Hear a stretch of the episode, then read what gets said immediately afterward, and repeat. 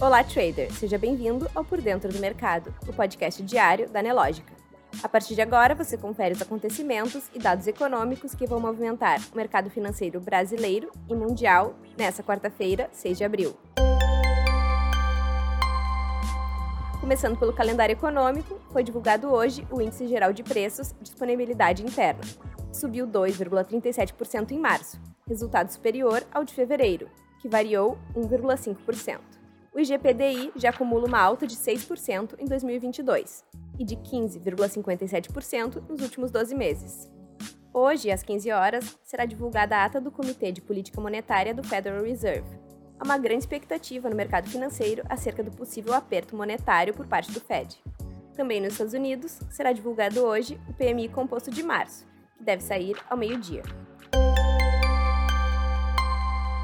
Entre os destaques nacionais, o Ibovespa fechou ontem em queda de 1,97%, a 118.885 pontos, em linha com as bolsas internacionais após o governo dos Estados Unidos impor novas sanções à Rússia.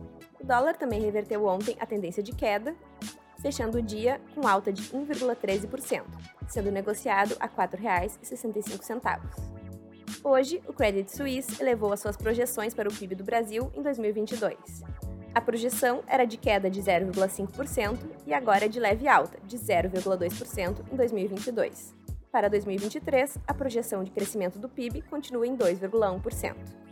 Ainda na economia, o preço médio das passagens aéreas no Brasil cresceu em até 40% em março. O aumento é consequência da alta do preço do barril de petróleo, causada pela guerra entre Rússia e Ucrânia.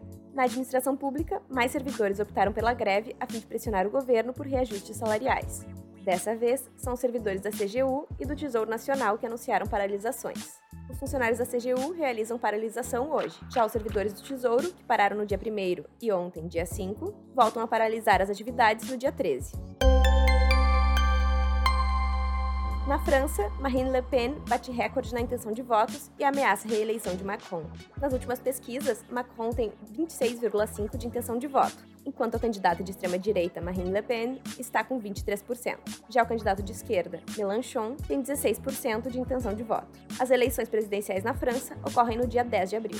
Na China, a população protesta em Xangai devido à separação de crianças com Covid de seus pais não infectados. Em resposta à repercussão negativa às regras do lockdown, foi anunciado hoje que as crianças com necessidades especiais poderão ser acompanhadas por seus pais, que devem usar máscaras.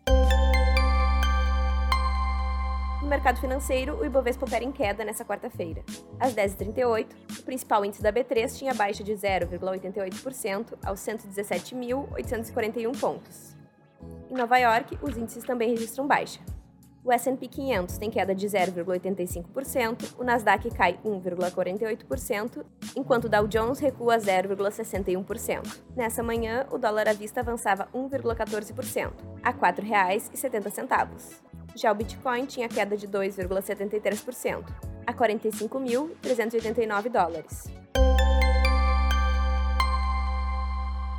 Você pode conferir essas e outras notícias na sua plataforma Profit Pro.